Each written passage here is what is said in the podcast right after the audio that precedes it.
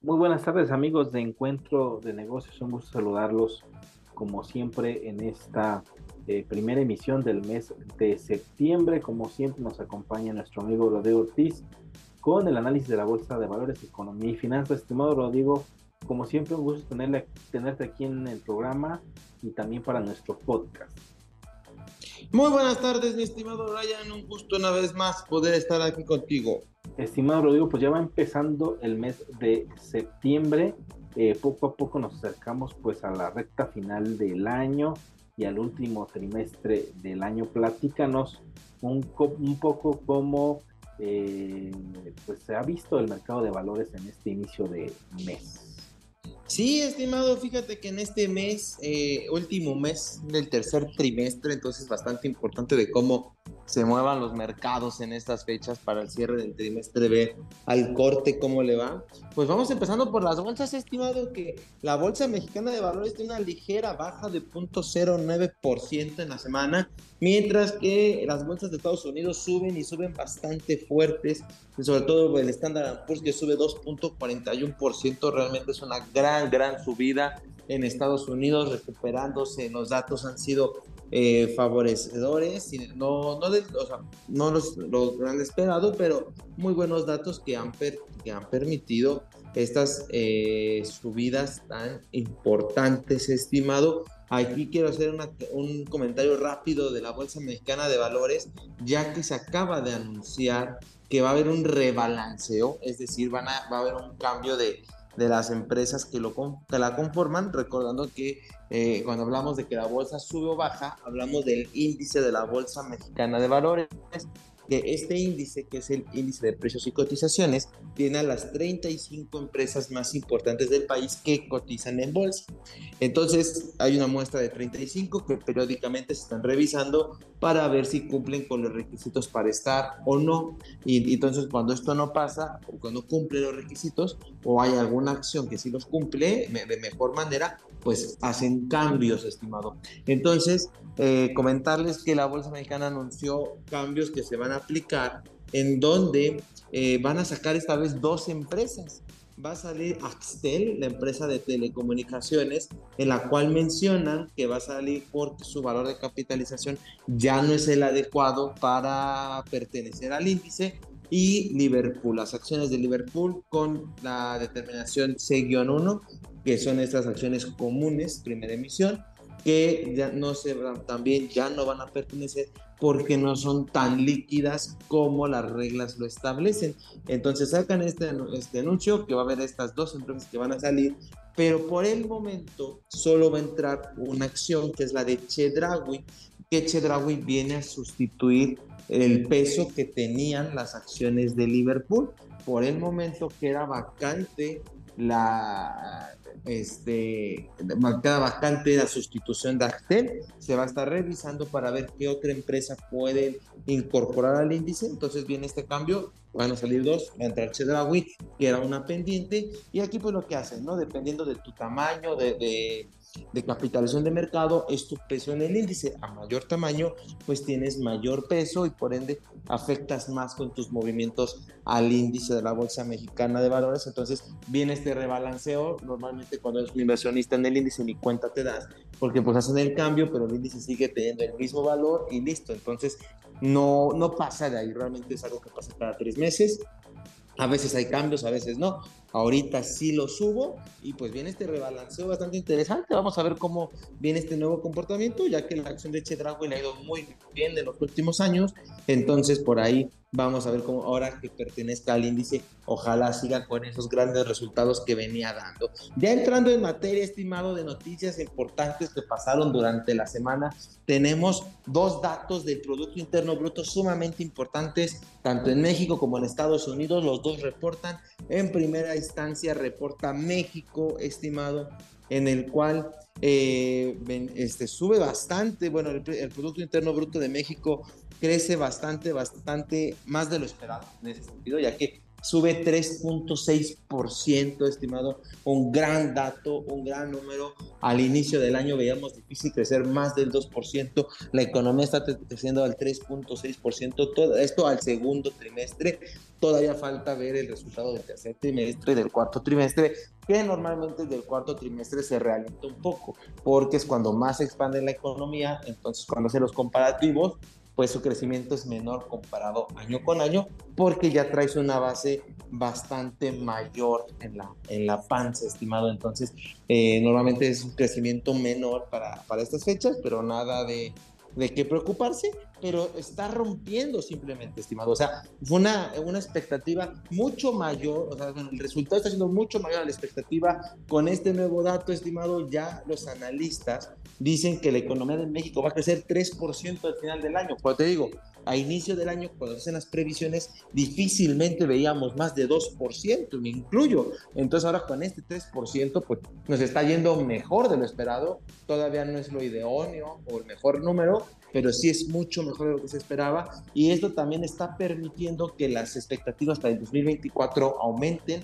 ya que ahora el consenso dice que va a crecer 2.1%, cuando antes realmente estaba en 1.6, bastante, bastante bajo. La expectativa al inicio del año, mira que lo tengo, ya la encontré, estimado, 2.3% para 2023, ahora está en 3% y para 2024 estaba en 1.6, sube a 2.1%, estimado. Entonces, realmente este crecimiento es bueno, ojalá México siga rompiendo esta, estas previsiones que se venían siga creciendo más porque nos hace falta. La pandemia nos quitó bastantes años de crecimiento y hay que recuperarlos. Entonces, muy buenas noticias por este lado para México. Y para cerrar el tema de México de expectativas, se espera que la inflación para el 2024 se ubique en 4.6%, la inflación general y 5% la subyacente. Aquí la cuestión con el 24 es que todavía la inflación se ve arriba del 3%, entonces regresamos al tema de tasas, como la inflación va a seguir arriba de lo esperado, las tasas van a disminuir en una medida este, más lenta de lo esperado porque eh, la inflación va a seguir arriba del margen del 3% más menos uno del Banco de México. Entonces, por ese lado hay que también estar atentos porque realmente las tasas puede que se mantengan altas durante un tiempo mayor al esperado o que la disminución de tasas sea más lenta de lo que veníamos previniendo. Entonces, hay que estar muy al pendiente en ese lado, pero los datos económicos para el país están mejorando de manera sustancial, están mejorando de buena manera. Entonces, eh, impulsados por el nearshoring y todo lo que viene. Y entonces esto nos a dar muy buen impulso para el 24, mantener este ritmo y que nos vaya mucho mejor. Entonces, muy buenas noticias para México, lo hubo en este sentido, y, pero la bolsa pues simplemente es una toma de utilidades, nada de qué preocuparse. Y pasando a Estados Unidos, que se revisó el dato del Producto Interno Bruto que había dado, se había dado al segundo trimestre del año, eh, hubo una revisión a la baja, ya que eh, anteriormente se había dicho que el crecimiento de Estados Unidos era 2.4% de manera anualizada sin embargo, ya con la revisión fue 2.1%, un número bastante bueno para que la economía de Estados Unidos crezca a 2%, es demasiado, es un muy buen número. Lástima que se revisa la baja, sin embargo, al mercado no le importó mucho y fue y salió de compras y por eso las bolsas de Estados Unidos subieron en gran medida, estimado. Entonces, así los datos del Producto Interno Bruto de, México y de Estados Unidos eh, siguen creciendo, siguen en expansión. Esto aleja todavía en mayor medida el miedo a una recesión, porque hay que recordar que en Estados Unidos el término recesión significa dos trimestres negativos de manera consecutiva. Al tener un trimestre positivo, entonces estamos en cero. Entonces, si queremos hablar de recesión en Estados Unidos, no lo vamos a hacer sino hasta diciembre de este año, cuando termine, el dato va a salir por ahí de enero, febrero, y eso, si el tercer trimestre es negativo, que realmente con un 2% se ve bastante complicado, ya que traes bastante colchón, lo mismo para el cierre del año, entonces creo que con este dato ya a mitad del año, estimado, podemos decirlo oficialmente, no habrá recesión en los Estados Unidos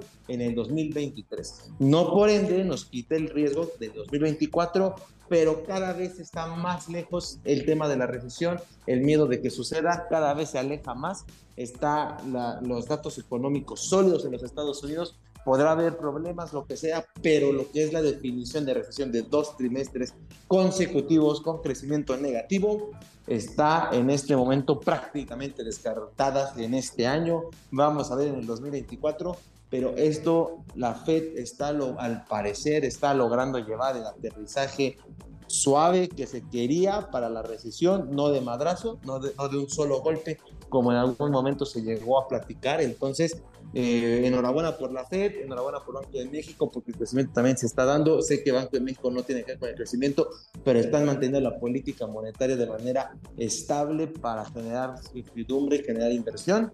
Entonces, los dos países, enhorabuena, buenos datos económicos esta semana y vamos a ver qué pasa eh, eh de aquí a futuro, pero podemos hablar de buenos resultados, estimado. Sí, estimado, eh, llama mucho la atención lo que comentas. Eh, este año, al menos la economía de los Estados Unidos no entra en recesión y, y literalmente, estimado, son dos ciclos en lo que la teoría podría decir, eh, pues el tope máximo de ocho años, que es lo que aproximadamente es lo que tarda en cerrarse el ciclo económico, pues han pasado ya eh, pues 15 años, estimado casi dos ciclos eh, desde la última recesión en los Estados Unidos. Y vuelvo yo a ser insistente en lo que hemos comentado, estimado. Eh, no hay pues una señal de que, la, de que alguna crisis podría, pueda reventar y haga que la recesión llegue, que sería lo más natural para la economía porque sea un desahogo, si lo podemos ver de esta forma.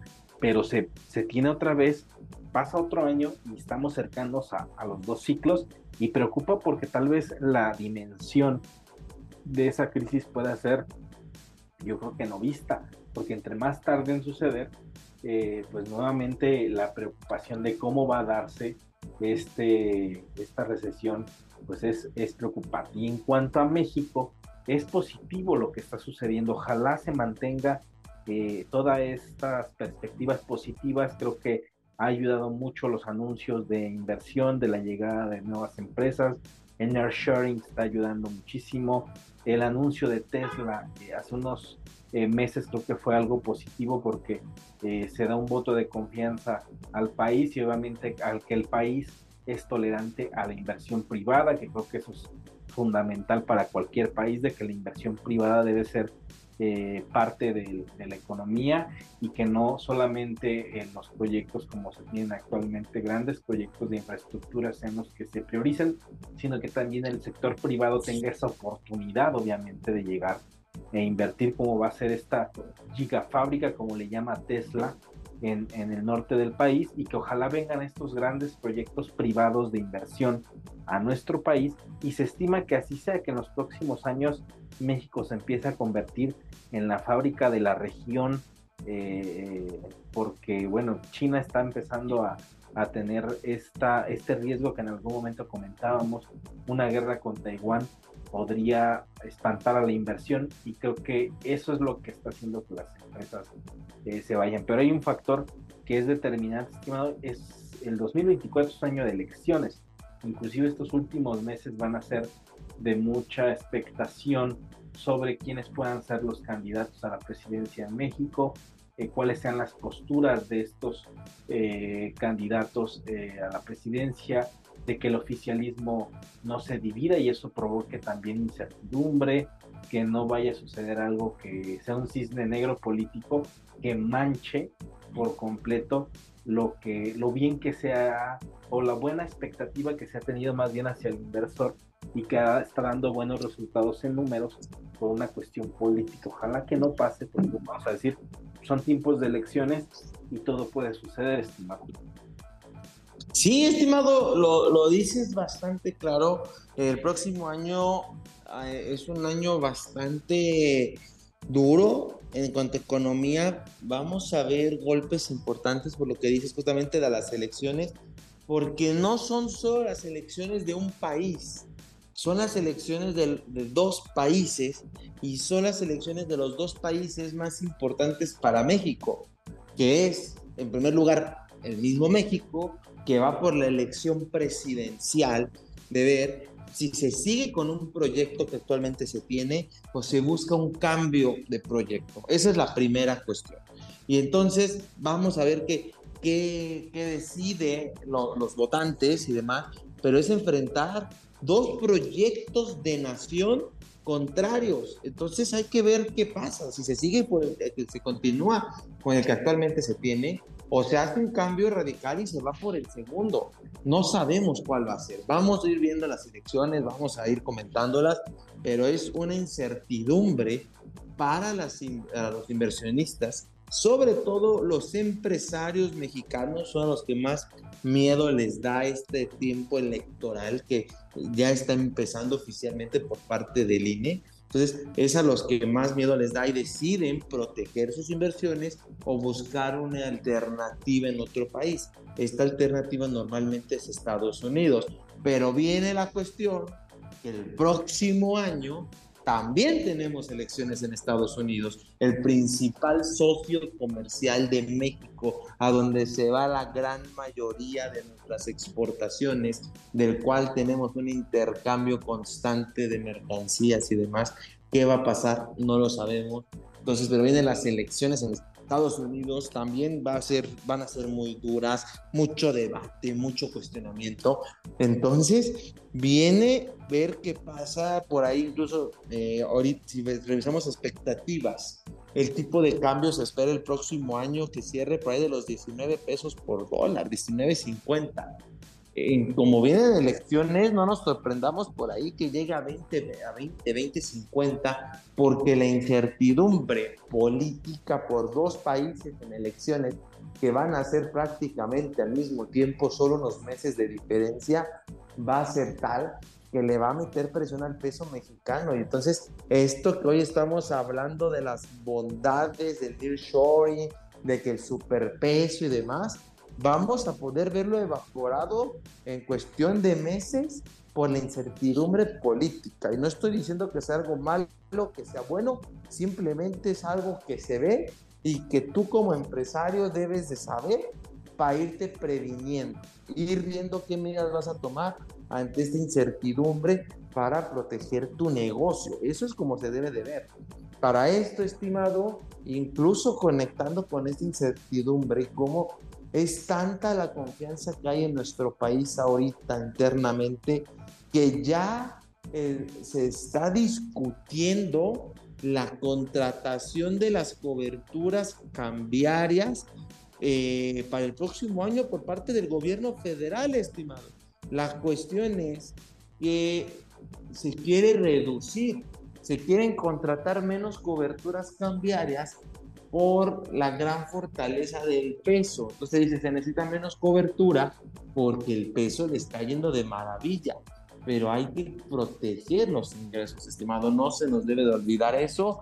Entonces por ahí podemos estar pecando los mexicanos de una de ahora estar pecando así que de una sobre confianza a nuestro peso mexicano que se va a mantener en esos niveles toda la vida, que no va a regresar a los 20 pesos por dólar, a los 22 pesos por dólar, cuando en un momento de incertidumbre pudiera pasar prácticamente de manera inmediata.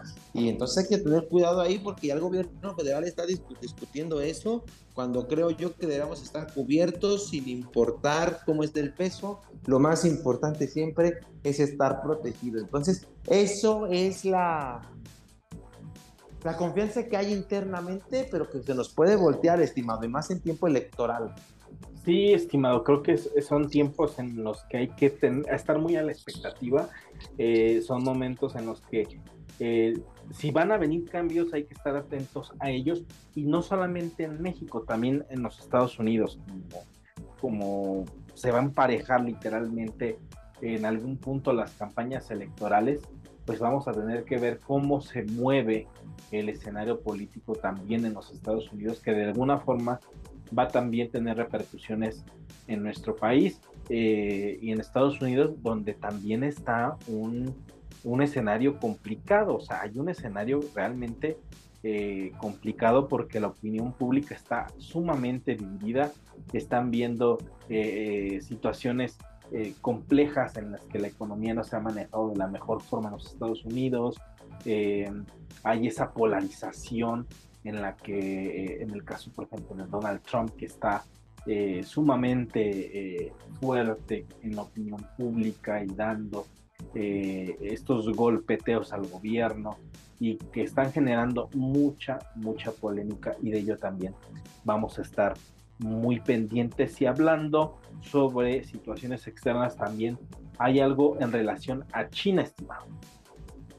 Sí, estimado, lo dices muy bien. Habíamos platicado que China está teniendo problemas económicos en el crecimiento y demás. Entonces llevan toda la semana, prácticamente dos semanas, impulsando nuevas políticas para dinamizar su economía y poder salvarla. Y este fin de semana le han dado un gran efecto, un gran beneficio, ya que las ventas de casas, bueno, la compra-venta de casas aumentó drásticamente respecto al fin de semana pasado por estas nuevas políticas que vienen, que vienen instaurando. Lo primero es que buscaron estabilizar el yuan ante el tipo de cambio, entonces lo están dejando prácticamente estable. Este, disminuyeron los impuestos a las transacciones de acciones, entonces la, disminuyeron para que los inversionistas paguen menos impuesto al vender sus acciones y prohibieron la venta de acciones que su precio esté por debajo de cuando salió al mercado. Esto para evitar que haya fuga de capitales muy rápidamente. Además, este, estimado, el sector de bienes raíces estaría exento de nuevas restricciones sobre el refinanciamiento y que flexibilizarán los requisitos para operación con margen.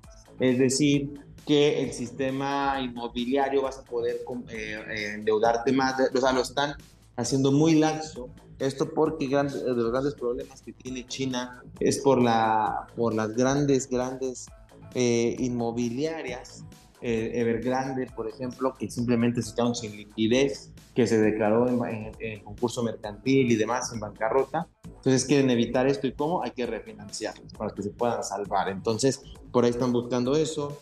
Eh, eh, apoyos de la política para acelerar el gasto público, van a meterle así que más gasto para que se dinamice la economía y pueda crecer. Además de que la venta de casas existentes en Beijing y Shanghái. Este, esto es lo que te digo, que se duplicó la venta en un fin de semana por estos nuevos impulsos de meterle el gasto, en, poder refinanciar y demás. Le están metiendo toda la carne al asador para salvar su economía, dinamizarla y que explote. Entonces, estimado, por ahí va.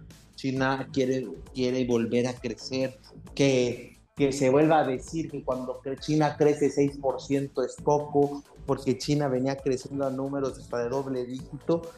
Entonces están haciendo todo por retomar su crecimiento después de la pandemia del COVID-19. Van en camino a eso, van de buena manera, al menos un fin de semana muy bueno. Vamos a ver de qué a futuro qué pasa, pero por lo menos empezaron con el pie derecho para volver a dinamizar su economía, estimado. Sí, estimado, eh, efectivamente, como bien lo dices, eh, creo que los chinos están en un momento eh, en el que también debemos estar expectantes referente a su crecimiento. Y algo que también debemos tomar en cuenta es que en algún punto, o bueno, más bien cuando inició este crecimiento de la economía en China, se empezó a tomar de referencia y siempre teníamos números eh, de China año con año, por ahí del, eh, después del año 2000, después de la década de 2010, donde había expectativas de crecimiento del 8%. Siempre veíamos a China creciendo al 8%, al 10%, eh, luego tener expectativas del 6%, luego ver que China crece al 4 o 5%, provoca cierta alarma. Entonces creo que hay puntos donde también ¿Qué tan, ¿Qué tan dinamizada está la economía china el día de hoy, estimado? Creo que también podríamos preguntarlo, ¿o será que la economía china se está de alguna forma no desacelerando por completo, pero sí, ya no veremos números como los vimos hace algunas décadas?